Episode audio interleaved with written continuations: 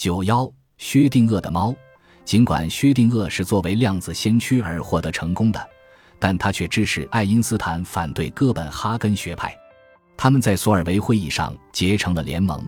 当时爱因斯坦为上帝做了辩护，薛定谔饶有兴致地看着，深以为然。这是一场孤独的斗争。爱因斯坦一九二八年给薛定谔写信说，海森堡和波尔精心策划了他们的安抚哲学。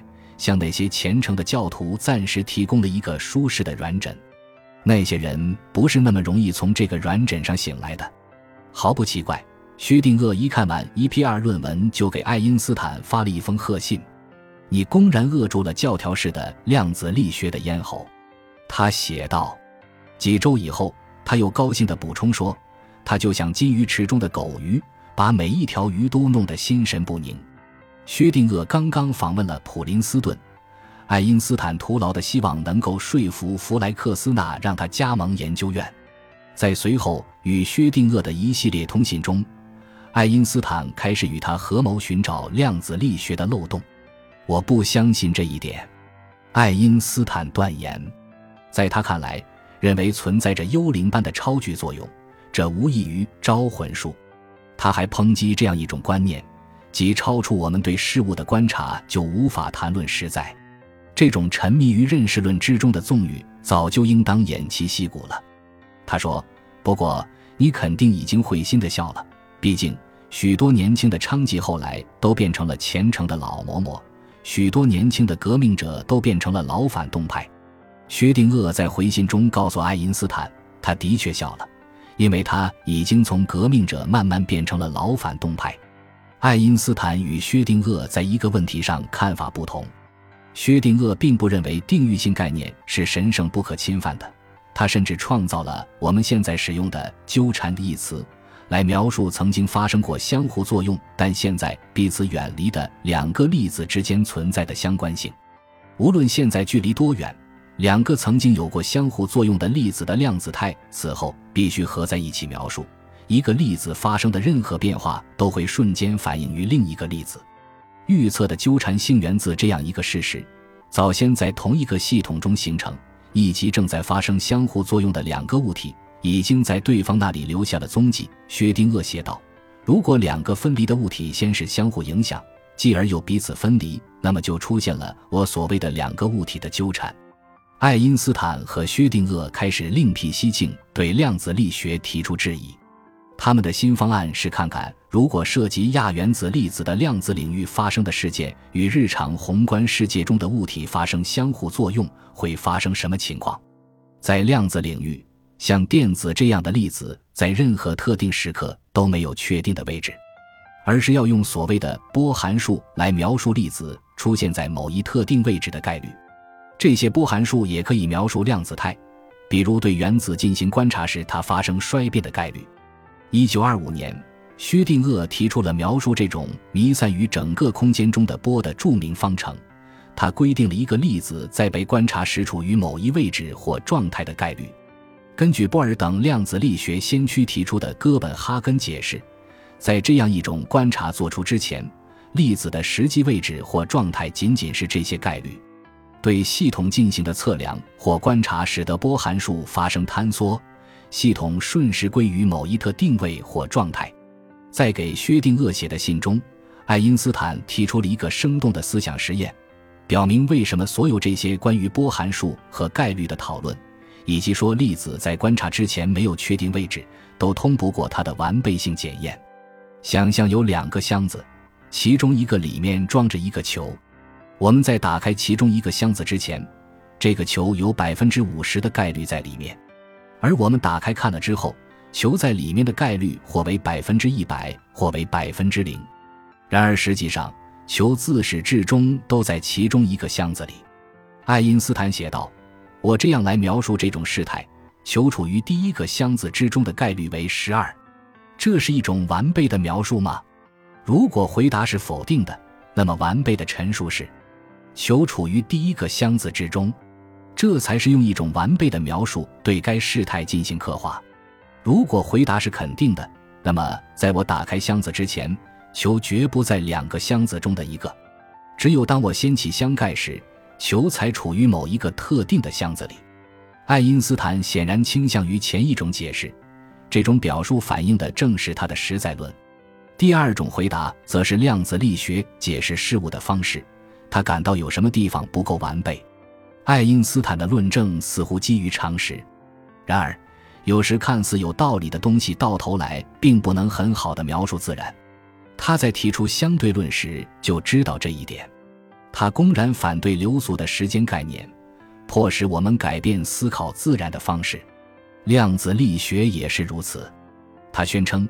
粒子只有在被观察时才有确定的状态。两个粒子可以处于一种纠缠态，对其中一个粒子进行观察，能够瞬间确定另一个粒子的属性。一旦观察做出，系统就进入了一个特定状态。爱因斯坦从不认为这是对实在的完备描述。几周以后，他在1935年8月初又向薛定谔提出了另一个思想实验。他讨论了一种特殊情况。量子力学只能给出概率，然而常识却告诉我们，这背后显然存在着一种确定的实在。爱因斯坦说：“假定有一堆火药，由于某个粒子的不稳定，而在某一时刻开始燃烧。对于这一情况，量子力学方程描述了系统尚未爆炸和已经爆炸的一种混合，但这并非实际的事态。”爱因斯坦说：“因为实际上，在爆炸与未爆炸之间不存在中间状态。”薛定谔提出了一个类似的思想实验，以表明，如果把量子领域的不确定性与我们的日常世界相联系，就必然会出现古怪的结果。他所讨论的不再是火药，而是一只很快就要名扬天下的虚拟的猫。在我刚刚完成的一篇长文中，我给出了一个与你的即将爆炸的火药桶非常类似的例子。他告诉爱因斯坦，在这篇十一月发表的文章中。薛定谔慷慨地感谢了爱因斯坦及其一 P 二论文，为他的论证提供了动力。他所针对的是量子力学的一个核心概念，即衰变的原子核发出粒子的时间是不确定的，直到实际进行观察为止。在量子世界中，原子核处于一种叠加态，也就是说，它同时作为已衰变和未衰变的混合态而存在，直到被观察时波函数发生坍缩。它才或变成已衰变，或变成未衰变。这对微观的量子领域也许还可以设想，但如果想象量子领域与可见的日常世界之间的交集，就令人困惑了。薛定谔在其思想实验中问道：“系统什么时候不再处于包含两种状态的叠加态，而瞬间落入一种实在呢？”这个问题导致一个虚拟生物的命运前途未卜，无论它是死是活。都注定会名垂千古。它被称为薛定谔的猫。我们甚至可以提出一些荒谬可笑的例子。假设有一只猫被关在一个铁笼子里，笼子里有一块很小的放射性物质放在盖格计数器里。由于放射性物质很小，或许每小时只有一个原子发生衰变，或许没有任何原子发生衰变，而原子的衰变可以被盖格计数器检测到，进而通过一个继电器释放重锤。击碎一个装有氢氰酸的小瓶子，这就是说，如果在一小时之内没有原子发生衰变，那么我们就可以说猫仍然活着。描述整个系统的函数将同时包含活猫和死猫的混合。爱因斯坦非常激动。你的猫表明，在对当前理论特征的评价上，我们的看法完全一致。他回信说，包含活猫和死猫的函数不能算作对实际事态的描述。薛定谔的猫引发了大量深浅不一的回应，直到现在仍在继续。在量子力学的哥本哈根解释中，一个系统在被观察时不再是态的叠加，而是瞬间落入某一实在。然而，什么构成了这样一种观察，却并没有明确的规则。猫可能做观察者吗？一只跳蚤？一台计算机？一台机械记录装置？没有固定答案。不过，我们的确知道。量子效应在我们可见的日常世界里一般观察不到，无论是猫还是跳蚤都是如此。因此，大多数量子力学的支持者都不会认为，在箱盖打开以前，薛定谔的猫既死又活地坐在箱子里。爱因斯坦对薛定谔的猫以及他本人1935年的火药思想实验能够揭示量子力学的不完备性，从未失去信心。那只可怜的猫得以问世，有他的一份功劳，但这一历史功绩没有得到应有的评价。事实上，他后来在一封信中错误地把炸死而不是毒死动物的两个思想实验归功于薛定谔。当今的物理学家们认为。量子理论提供了一种对实在的描述，甚至是一种完备的描述。爱因斯坦一九五零年写信给薛定谔，然而，这种解释被你的放射性原子加盖格计数器加放大器加填充的火药加箱子里的猫这一系统巧妙地反驳了。该系统的数同时包含了活猫和被炸成碎片的猫。爱因斯坦的一些所谓的错误，比如给引力场方程加入宇宙学常数。往往比其他人的成功更让人感兴趣。他对波尔和海森伯的质疑也是如此。事实上，那篇 EPR 论文并未成功表明量子力学是错误的，但后来的确很清楚，正如爱因斯坦所认为的，量子力学与我们对定域性的常识理解，我们对幽灵般的超距作用的厌恶不相容。奇怪的是，爱因斯坦似乎远比他预想的要正确。在 EPR 思想实验提出之后的若干年里，幽灵般的超距作用和纠缠的思想越来越成为实验物理学家研究的对象。1951年，杰出的普林斯顿大学助理教授大卫·波姆对这个 EPR 思想实验做了重新改造，涉及的对象是两个因相互作用而分离的带有相反自旋的粒子。1964年。在日内瓦欧洲核子中心工作的约翰·斯图尔特·贝尔撰写了一篇论文，提出了一种实验检验方法。贝尔对量子力学也不满意。我并不认为他是错的，他曾经说，但我知道他不够健全。加之对爱因斯坦的钦佩，他希望能够证明正确的是爱因斯坦而不是波尔。然而，到了二十世纪八十年代，法国物理学家阿斯派克特等人做了这个实验。结果表明，定域性并非量子世界的特征，幽灵般的超距作用，或者更准确地说，远距离粒子潜在的纠缠才是其特征。即便如此，贝尔仍然很欣赏爱因斯坦的努力。在这件事情上，我感到爱因斯坦的思想要远胜于波尔，前者清晰地看到了需要什么，后者则是蒙昧主义者。两个人之间存在着巨大鸿沟，他说。所以对我而言。很遗憾，爱因斯坦的想法并不管用，合理的东西没有奏效。